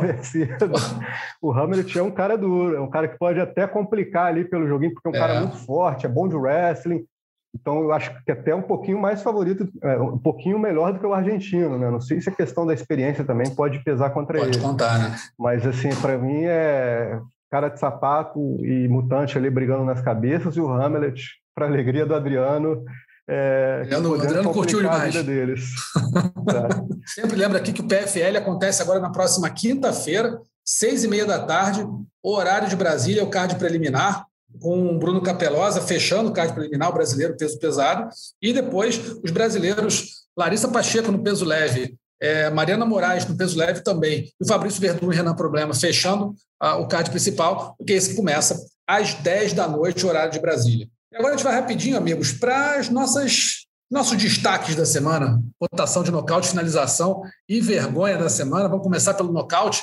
saber de vocês aí. Irg Prohaska contra o Dominic Reis, Giga Chikadze contra o Cub Swanson, aquele chute no fígado que pegou muito bonito, ou Piotr Kasprak, um chute alto contra o Conrad Furmanek no Babylon MMA 21. Lembrou muito o chute que a Holly Holm deu na Ronda Rousey, né, que nocauteou, fez aquele estardalhaço todo quando ela veio, tirou a invencibilidade da Ronda. Quero saber de vocês, começar com o Gleison. Quem foi o nocaute da semana, Gleison? Isso aí para mim não precisava nem votar. Se não tiver unanimidade, a gente vai ter discussão. Prorrasca. Vai lá, Prota. Prorrasca. Foi o terceiro na história do UFC. Terceiro. Olha a raridade né, de um evento como esse. Quantas lutas a gente já não teve na história do UFC? Contra um cara muito ranqueado, Dominique Reis, que fez uma boa luta. Então, assim, para mim também unanimidade tranquilamente. Ig Prorrasca, cotovelada rodada em cima do Dominique Reis no UFC do último sábado, nocaute da semana. Finalização da semana, temos aqui quatro contenders aqui, quatro candidatos. Ray Cooper no Katagatame em cima do Jason Ponet no PFL 2. Não deu nenhum golpe na luta, que dois finalizou um minuto e pouco. Cara de sapato, a guilhotina contra o Tom Lollon, também no, no PFL 2. Oleg Manjuev, um trâmulo de mão contra o Sherzod Ismoilov, em 30 segundos de luta na MMA Series 31. Achei que o árbitro demorou até demais para parar essa luta. Todos esses, esses golpes, esses, esses golpes, esses, esses finalizações que não foram PFL, você pode o resumo do MMA que o Adriano Albuquerque vai fazer lá com todo carinho para a gente botar. Vai estar tá lá no combate.com, é só chegar lá depois e curtir. Mas essa aqui, vocês vão ver que esse Oleg Manjuev demorou, o árbitro demorou para caramba para parar a luta. O, o Sherzod Smoilov ficou um tempão parado lá, já apagado, o juizão mandando a luta continuar. Foi complicado. E um curioso aqui, que é o Konstantin Sherebnichenko, que pegou o Alexei Fedorov, teve que finalizar a luta duas vezes. A primeira ele deu, ele nocauteou, praticamente nocauteou. O cara caiu no chão, levantou falou: não, o juiz parou a luta falou: não, tô nocauteado, não, tô bem. Aí o juizão voltou falou: tá bem? Tô, então volta. Aí um negócio meio esquisito, mas voltaram para a luta, e aí o nosso Alexei Fedorov, que tinha sido nocauteado antes, acabou finalizado com uma chave de calcanhar, chave, na verdade, calcanhar, foi calcanhar, foi chave de calcanhar, mas tão justa que ele nem fechou direito, o, o Konstantin Sherebnichenko nem fechou direito e o Fedorov já estava ali batendo desesperado para acabar. E é, são essas quatro. Prota, a finalização da semana. Olha, eu vou dar moral para o Antônio Cara de Sapato. Vou dar moral para o Antônio Cara de Sapato. A boa e velha guilhotina na hora que precisou ser aplicada. Eu tô com cara de sapato nessa aí. Olha, eu quase não votei nesse rapaz que eu vou falar aqui, mas pelo nome ser difícil, mas eu vou no Constantin, esse último que teve aquela Constantin todo. Eu achei que ele foi muito sagaz na luta, porque ele teve esse nocaute horrível que ele aplicou no cara. O juiz praticamente abriu uma contagem, né, Rússio, pro é, pô, nunca vi recuperar. É, e depois o cara ainda tacou o pé dele, ele ainda foi foi esperto em atacar o pé junto ali, ficaram brigando um tempão e aí depois ele acabou finalizando a luta. Então, assim, os ataques ao pé, né, calcanhar, pé, tornozelo e tudo mais, são técnicas bem difíceis e que acaba mesmo com o lutador. Então, eu gostei muito desse ataque e por tudo que envolveu o combate, as situações ali que ocorreram. Então, meu voto é para esse esse nosso querido Constantin aí que Konstantin um... Sherednichenko é, é ele contra o Alexei Fedorov nessa questão. É para mim meu, meu voto ah, essa... dele. É meu voto também. Vou ter que finalizar a luta duas vezes, nocautear, depois finalizar. Só faltou ganhar por pontos depois. Eu finalizar, o juiz mandar voltar e ainda assim ganhar por pontos. fazer os três logo de uma vez. Então, para mim, a finalização da semana, essa chave de calcanhar aí muito justa. Alexei Fedorov teve que bater rápido, porque senão o joelho ia para o vinagre rapidinho. Vergonha da semana, senhores. No One Championship, vamos lá, temos três, três possibilidades. No One Championship, o bielorrusso Kirill Grishenko acertou o senegalês Umar Kané, mais conhecido como Roig Roig, no pescoço, após o suar do gongo no segundo round. Roig Roig não teve condições de retornar e o One acabou dando a vitória para o Grishenko por nocaute técnico. O Roig Roig resolveu e prometeu apelar da decisão. Outro candidato é o treinador do Diego Sanches, uma baita de uma mala, o tal do Joshua Fábia, conseguiu a demissão da lenda do UFC após bater de frente com os comentaristas da organização, demandando respeito após requisitar a companhia o histórico médico do seu pupilo. Sei lá, resolveu dar decisão, os comentaristas lá, o Paul Felder já falou, meu irmão, nem sei quem é você, o que você está falando aqui, está falando para caramba, deixa o Diego, Diego quer falar, o Diego fala, respeito ele, você está enchendo só o saco aqui. O cara é uma malaça violenta, foi um dos treinos dele, ele pegar, ele é, ele é meio coach, meio guru, sei lá, ele resolveu que Um dos treinos dele, ele botar todos os lutadores dele dentro de um cage e correr atrás dos caras com a faca na mão e ser que se vire para não tomar facada. Só para começar a brincadeira dessa mala desse Joshua Fábio. E por último, a Randa Marcos, né, que acertou a pedalada claramente legal na Luana Pinheiro, quando vinha sendo arremessada de um lado para o outro, que nem boneca de pano, e depois acusou a Luana de fingir que estava mal e desistir da luta. Vai lá, seu Luiz Prota, qual é a vergonha da semana? Essa ficou pesada, né? É, é. Ficou difícil. Eu tô entre aqui, eu fiquei realmente é, incomodado com o golpe na garganta, porque uhum. assim pelo risco, né? Pelo risco que você tem, você pode matar uma pessoa se você atingir dependendo do ponto peso que você pega, né? ainda mais o peso pesado, dependendo do ponto traqueia, que você pega, você, de Adão aqui. você pode matar a pessoa, né? Então eu, eu, eu acho que essa daí fica como a vergonha ah, de alta periculosidade, sabe? Porque o outro deveria se envergonhar uh, por ter feito uh, um, um, por ter cometido um erro tão tão crasso, tão tão gigante como esse numa luta. Eu fico com esse golpe. Ah, eu vou narrando, o Russo. Falta de espírito esportivo dela ali, né, cara? Tudo bem, fez um golpe legal, admite o erro, pede desculpa, de repente pede uma revanche, seja o que for, mas é, questionar, questionar o comportamento da brasileira, eu acho que não foi legal. A da, esse caso do ano, para mim, o cara errou também, mas você pode botar na conta do calor da emoção ali, né, cara? A Randa não, a Randa já estava de cabeça fria, né, cara? Foi lá e foi reclamar depois, então, assim, achei uma atitude bem antidesportiva tá, por parte dela. É, eu vou. Eu vou eu não, não, esse Joshua Fábio, eu não vou nem falar, esse maluco é chato demais, maluco é. Pô, vai sumir daqui a pouco. É, no caso do One, o atleta acertou o soco mas assim, milissegundos depois do, do, Ele já tinha ele jogou a mão, quando a mão estava a caminho, tocou o gongo. Então, assim, é muito difícil você conseguir segurar o golpe, enfim, pegar na garganta. Eu acho que pode, pode acontecer, é um erro, né? O profissional tem que estar preparado ali, mas acho que é um erro. Eu acho que o erro maior é do ano até de ratificar a vitória. Eu acho que o ano podia ter dado no contest, e, enfim, até porque no, na técnica ali da coisa. É, o golpe foi dado, foi, foi conectado depois do, do, do gongo e foi uma, em um lugar que não se pode golpear. Então, acho que o An teria é, uma, uma, certa culpa aí. Mas eu vou com o Gleidson nessa, que acho que a Randa Marcos ela não precisava é, tentar se esquivar, até usando um pouco aquela situação lá do Petrian e do Aljamain Sterling, né, que agora todo mundo que toma um golpe ilegal, né, que cai meio mal, vai falar, ah, tá fingindo, tá vendo? Olha o Aljamain que, é que fez, não sei o quê. Eu nem sei se o Aljamain fingiu, pode ter fingido, mas não tem como a gente saber. Mas a Luana, a gente viu como ela ficou e eu tenho certeza que ela não fingiu. Porque a forma como ela ficou, ela ficou realmente desorientada durante um bom tempo. O resultado foi dado, ela sentada no banco e não tinha condição. Você via pelo olhar dela que ela estava, ela não estava. Ninguém, se ela é atriz, Oscar para ela vai para a Academy Awards aí, na, no próximo Oscar pode dar, dar estatueta para ela, porque o, olhar dela não foi um olhar de quem estava fingindo, de quem estava né, é, consciente do que estava fazendo ali, então vou fingir para tentar sair com a vitória, porque ela não precisava disso. Ela estava ganhando a luta tranquilamente. Então, acho que a Randa Marcos perdeu uma grande chance de ficar calada, de mostrar esportividade, como o Gleison falou.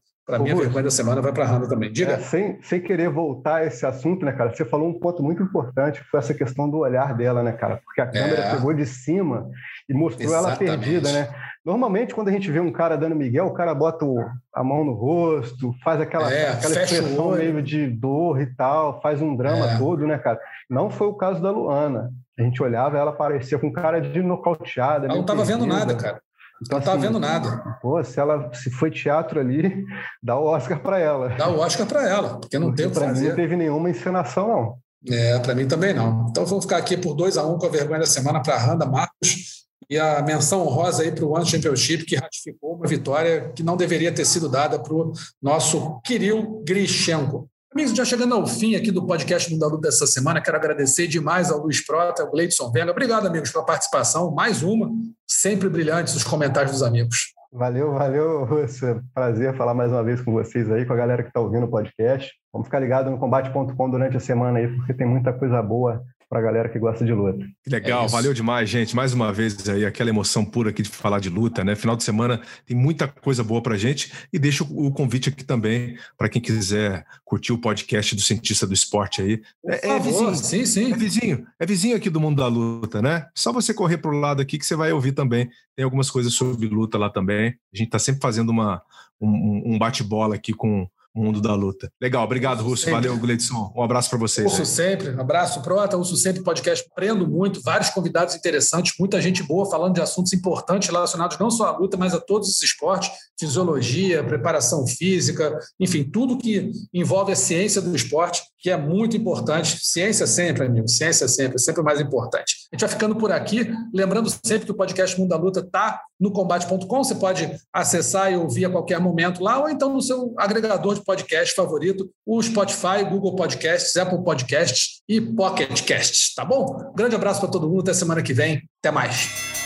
Finalizado. Semana que vem tem mais Mundo da Luta.